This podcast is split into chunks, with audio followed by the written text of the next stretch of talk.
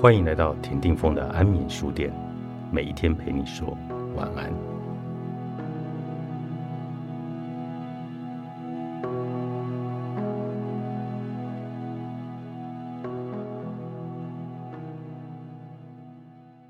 在街上，沿路收集着纸箱和旧报纸。雨过天晴，收集被人丢在路边、龙骨歪斜的破伞。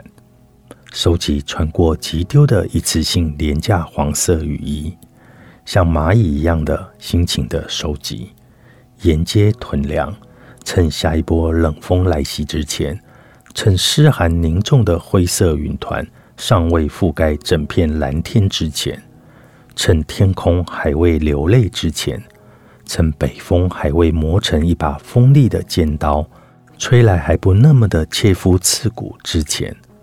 如果流浪够久，运气够好，还可以捡到一辆废弃的铁马，不是自行车，不是脚踏车，就是一匹负重的铁马，带上过冬必备用品，寻觅大半个城市，找一处稍可避寒的所在。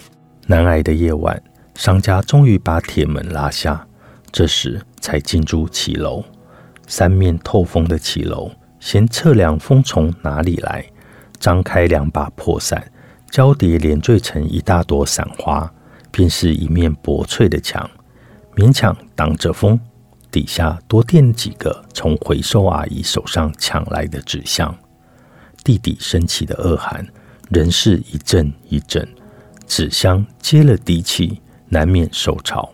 明早出太阳时，要记得晒干。报纸的用途。是充当简易卫生衣，多塞几层在衣服间，和积满泥垢的身体酝酿出些微的暖意。那泥垢是千千万万不能搓掉的。天寒地冻，人必须学着与污垢共处。有了油脂的保护，才不至于失温。最外层套上廉价的黄色雨衣，层层包裹的像一个木乃伊，节俭成用，好过冬。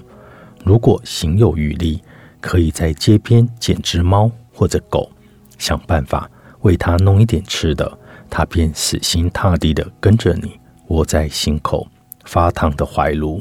你温暖了它，它也温暖了你，一起过冬。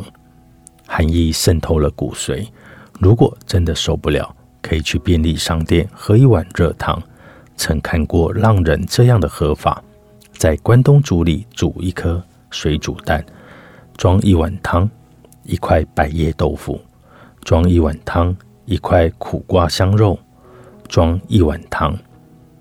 重点是那三碗冒烟的汤，热汤暖暖胃，一股暖流从头到脚，通体舒畅。储备于体内的热能，应该还够熬上一碗。十度以下的低温，只是不知道到了明天。还捡不捡得了足够的保特瓶来换买汤的钱？毕竟冬天喝饮料的人少，在外过冬的还有流浪猫狗。流浪狗合群些，两三只靠在一起取暖。三五成群的狗儿爱人眼，通常被放逐到城市的边缘去，河滨荒地芒草之间拨开来，窝着一家子的狗。同花顺的兄弟姐妹。日日追逐互咬，晚间相濡以沫。也有母狗刚产下一窝狗仔，嗷嗷待哺。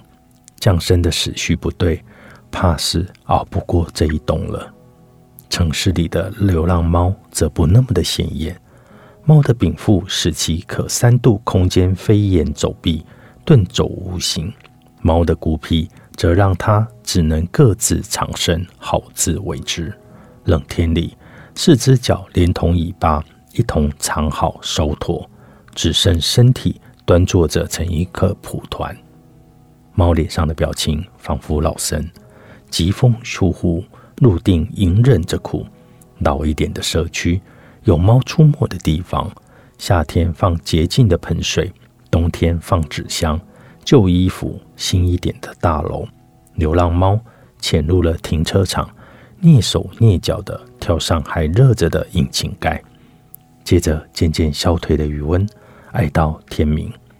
天明只留下了一串猫脚印，脏了名贵车。